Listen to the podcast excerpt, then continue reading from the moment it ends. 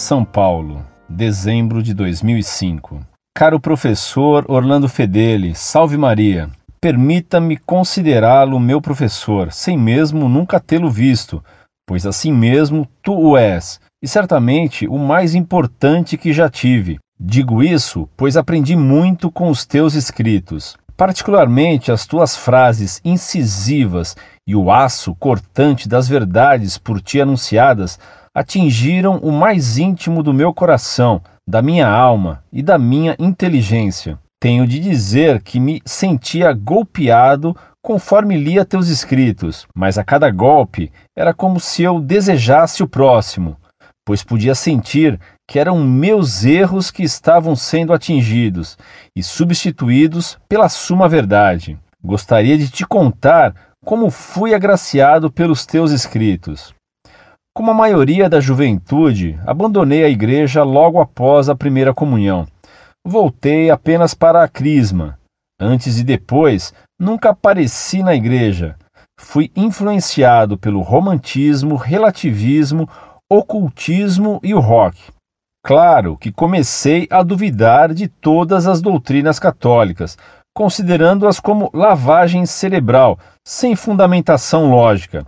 Meus pais, quando tentavam, não conseguiam me convencer de que havia lógica, e meus amigos me convenciam daquilo que hoje é o senso comum, ou seja, que a Igreja de Cristo prega uma obediência cega. Hoje vejo que Jesus nunca nos abandona, nem é um filho ingrato como eu fui. Comecei a namorar uma amiga da faculdade, que era católica, e voltei a ir à missa, inicialmente para agradá-la. O pároco era bem idoso, seu sacerdócio estava perto do Jubileu de Ouro e havia um coral convidado de outra cidade, chamado Coral Santa Cecília, que cantou todas as músicas e algumas orações em latim. Naquele momento senti algo que não compreendi de início, mas mesmo assim comecei a procurar fontes e a estudar o latim para a internet. Hoje sei que percebi a verdadeira beleza do verdadeiro culto a nosso Senhor Jesus Cristo, não com a inteligência, pois nada sabia eu de latim, mas com o coração e com a alma. Nesta busca, encontrei textos sobre exegese que me mostraram não ser assim tão ilógica a igreja, mas ainda assim tinha muitas e muitas ressalvas.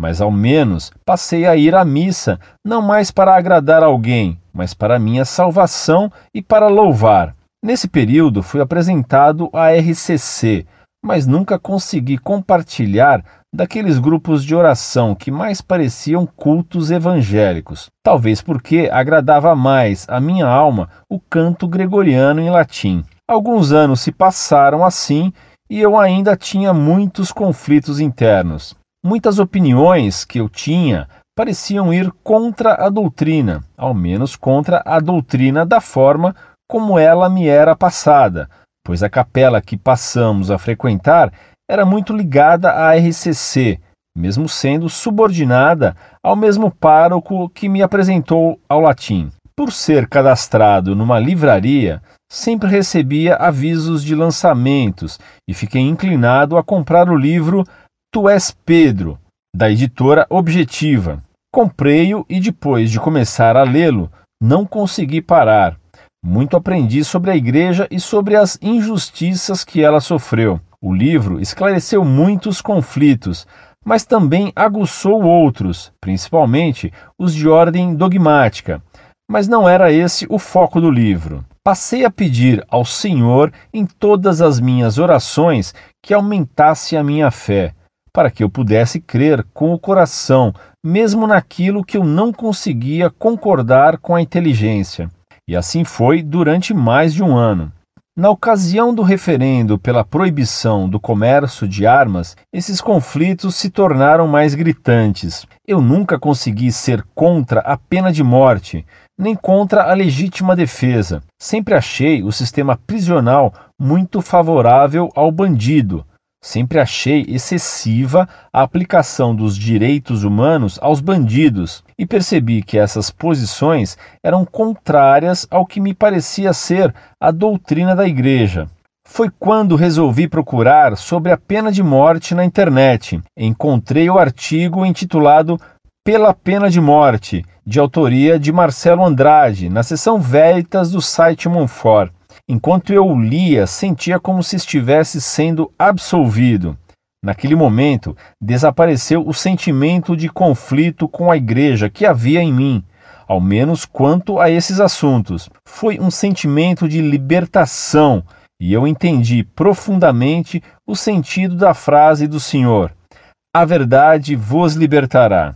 Não foi fácil convencer os amigos e familiares disso. Todos tinham na ponta da língua a posição da CNBB e eu tinha uma posição contrária. Quando falei dos parágrafos 2266 e 2267 do Catecismo, eles tiveram de aceitar a minha posição, mas percebi que isso não foi feito de coração, ao menos no início, e talvez pelo forte confronto que isso pode ter causado. A partir de então, comecei a ler artigos e mais artigos, respostas e mais respostas do site da Monfort, e muitos outros conflitos e mitos foram sendo derrubados. Diante da espada afiada da verdade, os conflitos e os mitos caíam como muros podres e não como fortalezas.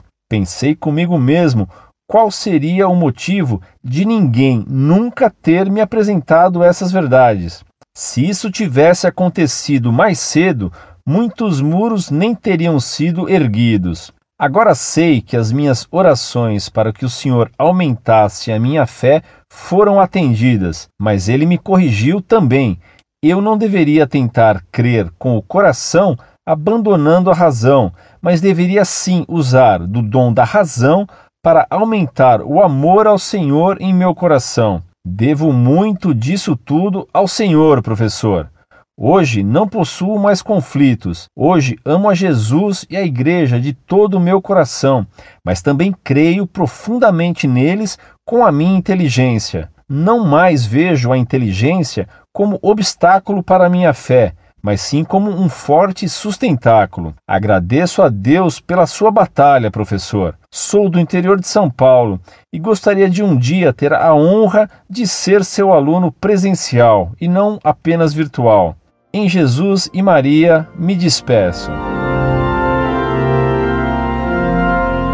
Muito prezado, salve Maria. Claro que o recebo como a um de meu aluno de verdade, não só virtual. Tanto mais que você, morando em Limeira, perto de Campinas, onde tenho um grande grupo de amigos da Monfort, aos quais dou aula com certa regularidade, facilmente poderá juntar-se a eles. Agradeço a Deus ter me permitido ajudar sua alma a compreender a verdade da Igreja Católica e o convido a me auxiliar no combate em sua defesa. Incorde Jesus Semper, Orlando Fedeli.